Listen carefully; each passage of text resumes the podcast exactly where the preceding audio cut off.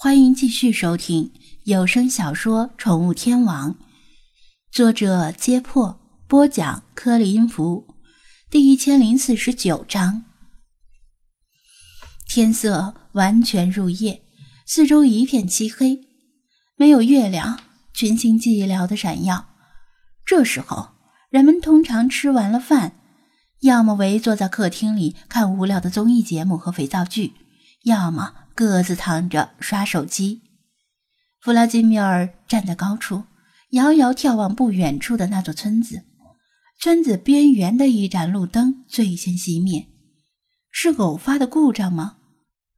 在这个时代，即使是这种名不见经传的小村子，也很少会发生停电事件，除非是盛夏用电高峰期。但现在只是刚刚进入五月。根本还用不着开空调什么的。再说，这些路灯都是靠太阳能电池板供电的，即使村子的主电路停电，这些路灯也不应该受影响。紧接着又是一盏，就像是有人按动了什么开关，路灯以及房屋的灯光一盏接一盏的开始熄灭。黑暗从边缘开始，逐渐吞噬整个村子。好在这个时代，人人都有手机，即使停电了，也不至于陷入彻底的黑暗。人们拿着手机在黑暗中晃来晃去，对无缘无故的停电发泄满腹的牢骚。孩子们倒是快活，因为停电就不用写作业了。不过看到父母点燃了蜡烛，他们喜上眉梢的表情顿时拉长成了苦瓜脸。弗拉基米尔淡定地看着这一切，看着黑暗像多米诺骨牌一样向整个村子蔓延。桥铁路拔电杆，海中去翻火轮船。大美国心胆寒，英法俄德哭连连。他嘴里哼着不知何年何月的顺口溜，对流浪猫们的执行力深感满意。电力是现代社会的基础，没有电，人类社会就会不堪一击。停一天的电没什么关系，甚至有人还会很高兴。停三天的电，人们满腹怨气，但仍能勉强忍耐。停一周的电，停一月的电。借着黑暗的掩护，大批流浪猫功成身退，开始陆续撤离村子。农村有一些家庭为了应付农忙时节的电力短缺而自备了发电机。不一会儿，有些地方响起发电机的轰鸣，重新迎来了光明。但这些许的光明，相对于广大的黑暗来说，根本不值一提。人们陆续走出家门，手电光和手机光四处乱晃，招呼懂电工的村民去检修线路、继电器和变压器。他们会在这些地方发现一些哭笑不得的小故障，比如某些关键设备被滋了一泡又骚又臭的猫尿，或者一只死老鼠造成了短路。他们很快会修复这些故障，让村子重新笼罩在光明中。但是，这只是弗拉基米尔的一个实验，借短暂的停电来观察人类的反应。不出所料，人类在黑暗中是那么脆弱和孤立无援。至于打击流浪狗和恶犬，只是这个实验的先决条件而已，就像在实验之前排除干扰性。流浪猫们重新聚集在高地上，它们中的一些受了不同程度的损伤，需要借助同伴的搀扶才能行动和站立。但他们的神情非常振奋，因为他们刚刚打了一个大胜仗，把向来欺负和残害他们的恶犬狠狠教训了一顿，保证他们以后见到流浪猫就会夹紧尾巴瑟瑟发抖。同志喵，大家辛苦了！今天就先解散吧。回去之后好好休息，好好养伤。更大的挑战还在前面等着我们，请记住，我们一定会取得最终的胜利，因为死亡不属于喵喵主义者。弗拉基米尔握紧一只前爪，高呼道：“群猫们激动的连声欢呼。许久之后，才慢慢平静下来，陆续在各支部长的带领下返回各自的驻地。没过多久，喧闹一时的高地重新恢复了往日的平静。弗拉基米尔谢绝了警卫喵们送他回去的提议，因为他其实不需要他们的保护，而且他还有事儿没有解决完。又过一会儿，高地上只剩下弗拉基米尔自己，似乎是这样。他没有走，依然凝视着不远处的村子。村子的供电已经修复了大半，除了路灯因为太高，暂时没人爬上去修以外，家家户户重见光明。人们并没有因为突如其来的诡异停电事件而心生警惕，继续葛优瘫在床上或者沙发上看电视、玩手机。别藏了，出来吧。弗拉基米尔头也不回地说道：“高地上静悄悄的，只有清风吹拂草丛与虫鸣的声音。他是在跟自己说话，还是在对空气说话？”喵！星海果然没有看错，弗拉基米尔很擅长玩捉迷藏。只许高的杂草里，慢慢走出一只黑白小猫。弗拉基米尔缓缓转过身，盯着星海说道：“你是来阻止我的吗？”他的眼睛里燃烧着碧绿中混杂着金色的火焰，狂热的信仰之力正在于他体内凝聚。由于流浪猫们对他的崇拜，他觉得自己的力量更加强大，几乎已经突破极限。我们的事业是正义的。正义的事业，谁也无法阻挡。”他坚定地说道，与他一副如临大敌的样子截然相反。星海却很随意地蹲坐在地上，抬起一只前爪，赶掉落在鼻尖上的蚊子。喵！星海是来捉迷藏的。星海摇摇头，否定他的猜测。但是这里的蚊子好多，好像不适合捉迷藏。还是回家吧。弗拉基米尔有些疑惑，星海的样子确实不像是来阻止他的，但也肯定不是特意来玩捉迷藏的。他不知道星海是什么时候来的，但是他察觉到自己在被什么东西观察着，就像他在广场上悄悄观察张子安一样。当时从他的言行举止的细节上。他判断，他不止一个人，身边还有某些看不见的东西在跟着他。他对自己的观察力有自信，否则单凭一张用猫爪画出来的潦草地图是无法运筹于帷幄之中，决胜于千里之外的。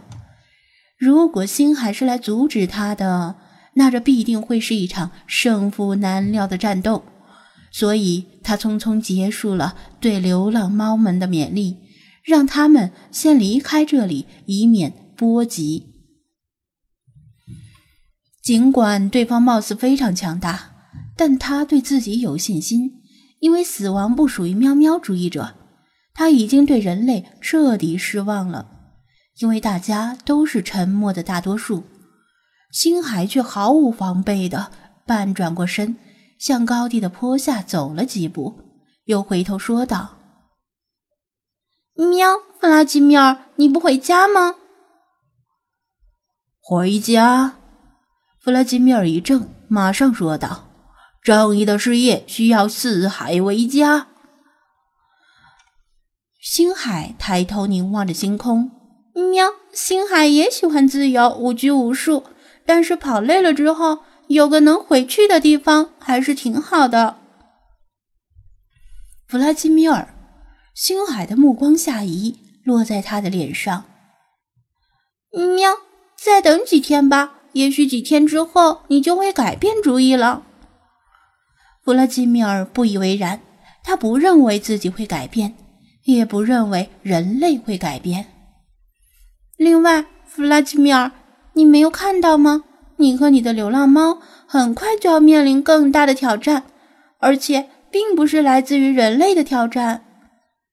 星海的目光越过弗拉基米尔。盯着他身后很远的某个地方，银灰色的眼眸倒映着无数星光。什么？弗拉基米尔闻言一惊，马上扭头顺着星海的目光望过去，那是狗市更南边的地方，已经出了滨海市的范围，是与林市交界地带一片占地很广的旷野，太远了，黑灯瞎火的。布拉基米尔什么也没有看到。你在说什么？他回过头，想问星海是不是在开玩笑。星海已经从刚才的位置上消失了，似乎根本没有出现过。高地上空荡荡的，只有风吹过灌木与荒草的窸窸窣窣的声音。这次真的只剩下弗拉基米尔自己了。他在原地犹豫了一会儿，又看了一眼遥远的荒地，喵了个咪的，莫名其妙的说些什么鬼话。算了，今天就先回去吧。他本来今天没打算回去的，一想到要跑好远好远的路，不禁有些泄气。看来安逸的生活已经令他懈怠了。另外，跑回去之后，不知道宠物店二楼的窗户是否还给他留了条缝。没关系，苦不苦？想想当年两万五，他自言自语的给自己打气。弗拉基米尔嘴里咕哝着一些很多年前的顺口溜，沿着原路跑下高地。他是第一次来狗市。对这里的地形不熟悉，想回去的话也只能走原路，先回狗市，再从狗市找回宠物店。他轻快地迈动四肢奔跑，恰好是顺风，跑起来还好。好风凭借力，送我上青云。尽管如此，他喵的果然好累。弗拉基米尔今天的路程其实并不太远。但是在高地上运筹帷幄，大脑消耗了太多的精力，跑起来有些轻飘飘、踩不到实地的感觉，很想找地方休息。前方出现黑乎乎的一大团黑影，各种宠物的味道混杂在一起，隐隐飘来。狗市在望，他决定还是再坚持一下，重新回到狗市。这里已结束一天的交易。曲终人散，只剩一地鸡毛、猫毛和狗毛。不时有装着铁笼子的车辆拉着卖剩下的宠物驶离。弗拉基米尔一边避让车辆，一边在狗市里徘徊。他也不知道自己在寻找什么，也许能找到一辆顺风车。嗯，弗拉基米尔突然看到一辆眼熟的车，这样的豪车。在狗市里并不多见，在滨海市也不多见，因为是一辆挂着外地牌照的奔驰 G 越野车，车里亮着微弱的光芒，从外面隔着车窗，隐约能看到一个男人趴在方向盘上，百无聊赖的玩手机。咚！突然跳到引擎盖上的弗拉基米尔把他吓了一跳，看清是他之后，就把车门给他打开。弗拉基米尔跳进车里，你怎么还没走？其他人呢？哦，他们叫出租车回去了。黑子急着回去给他的狗打疫苗，生怕刚买的狗生病。小雪他妈给他来了好几通电话，似乎很生气，把他骂得狗血淋头。他也急着要回家，我就让他们先走了。再说我还没过过车瘾呢，白天路上人多车多，开起来实在憋屈。现在终于可以飙车了。我可是传说中的滨海市车神。张子安解释了其他人的去向，收起手机，启动了发动机，向宠物店的方向驶去。越野车平稳而快速的行驶，道路两旁的景物眨眼即逝。星海呢？弗拉基米尔看了看车里，没有看到星海。他甚至翻过车座，跑到最后一排和后备箱里确认了一下。星海，张子安听得一愣：“弗拉基米尔，你是不是睡糊涂了？星海没跟着咱们来呀？”哦，说实话，弗拉基米尔对这个回答并不意外。星海没有跟来。起码没有蹲在车顶上，或者藏在后备箱里偷偷跟来。但是他也不认为自己在做梦。刚才高地上的记忆十分清晰，一草一木都印在他的脑海里，连风的味道都记得，不可能是做梦。在宠物店的时候，他就注意到星海总是神出鬼没。不过，只要他加倍留神，还是能看到。一丝蛛丝马迹，所以在高地上，星海是故意用话分散他的注意力，然后借此机会溜走的吗？弗拉基米尔不知道，但他毫无惧色。猫神雕像也好，人类也好，未知的挑战也好，敢于战天斗地的喵喵主义者是无所畏惧的。让暴风雨来得更猛烈一些吧。